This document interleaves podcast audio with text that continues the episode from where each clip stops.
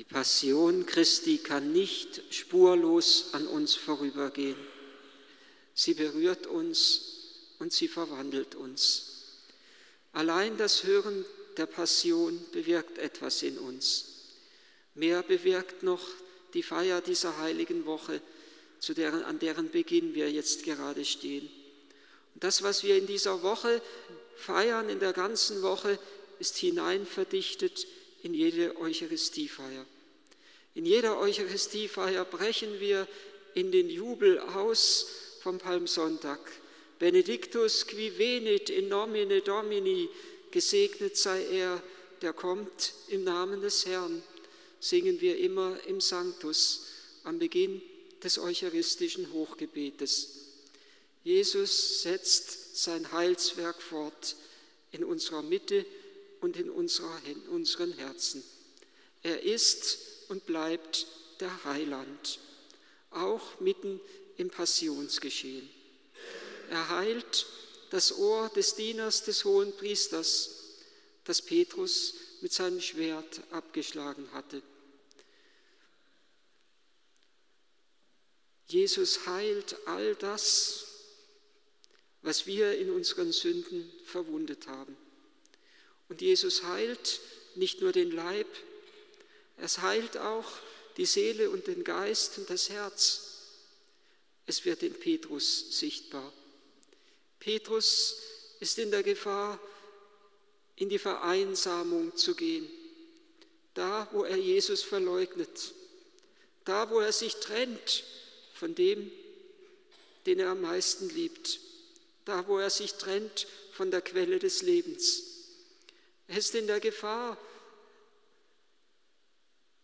dass sein Herz verhärtet oder verbittert. Und gerade nach dem Zeugnis des Lukasevangeliums ist es nicht nur der Hahnenschrei, der ihn an das Wort Jesu erinnert, noch ehe der Hahn kräht, wirst du mich dreimal verleugnen, sondern nach dem Zeugnis des Lukasevangeliums ist es der Blick Jesu, den Petrus mitten ins Herz trifft. Jesus wandte sich um und er schaute Petrus an. Und da kann sich die Verhärte des Herzens, die Vereinsamung wieder in Gemeinschaft verwandeln.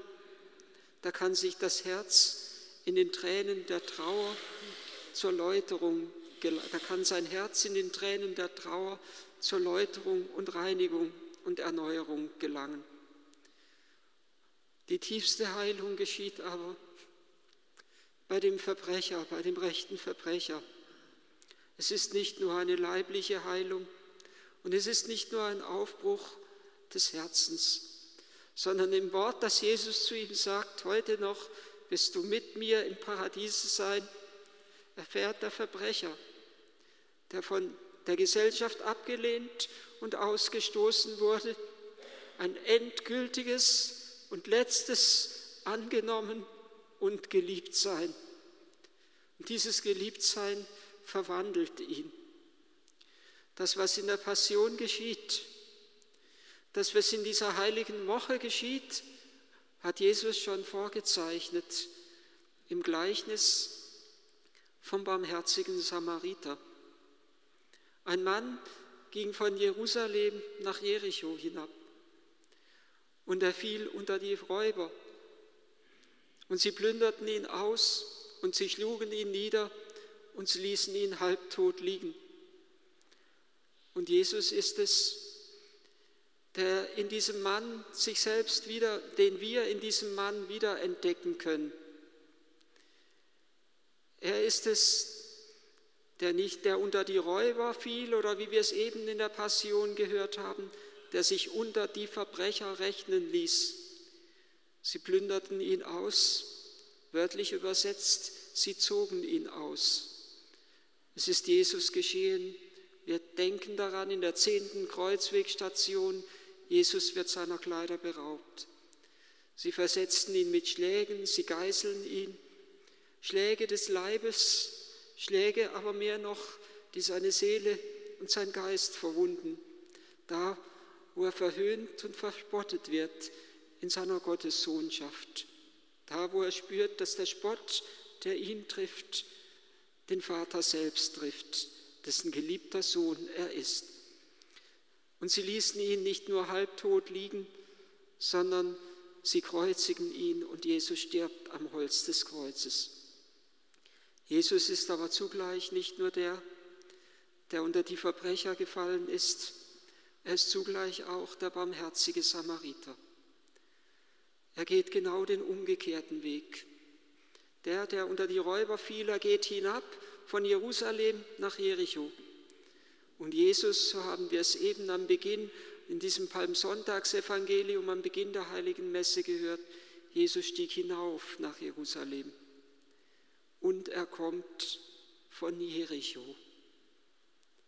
Dort ist er Zachäus begegnet. Dort hat er das Herz eines Menschen gewandelt. Zachäus hat Ähnliches erfahren wie Petrus, dass einer ihn vor Liebe angeschaut hat. Zachäus hat Ähnliches erfahren wie der rechte Schächer am Kreuz, ein unendliches Angenommen und Geliebtsein.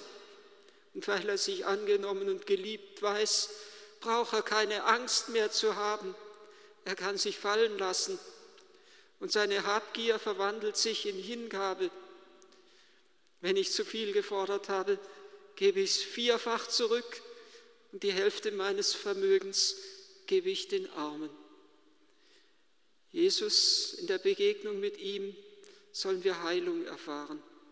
Er ist der, der unter die Verbrecher gerechnet wurde und er ist der barmherzige Samariter der uns zurückführt hinauf, den wir begleiten, hinauf nach Jerusalem. Er der uns trägt. Vom barmherzigen Samariter heißt es ja, er hob diesen Halbtoten und er legte ihn, er trug ihn, er legte ihn auf sein eigenes Lasttier. Und der heilige Petrus schreibt in seinem Brief, er hat unsere Sünden an seinem eigenen Leib an das Holz des Kreuzes getragen, damit wir tot sind für die Sünden und leben für die Gerechtigkeit. Er hat uns hinaufgetragen nach Jerusalem. Nicht nur in das irdische, sondern in das himmlische Jerusalem geht er uns voran.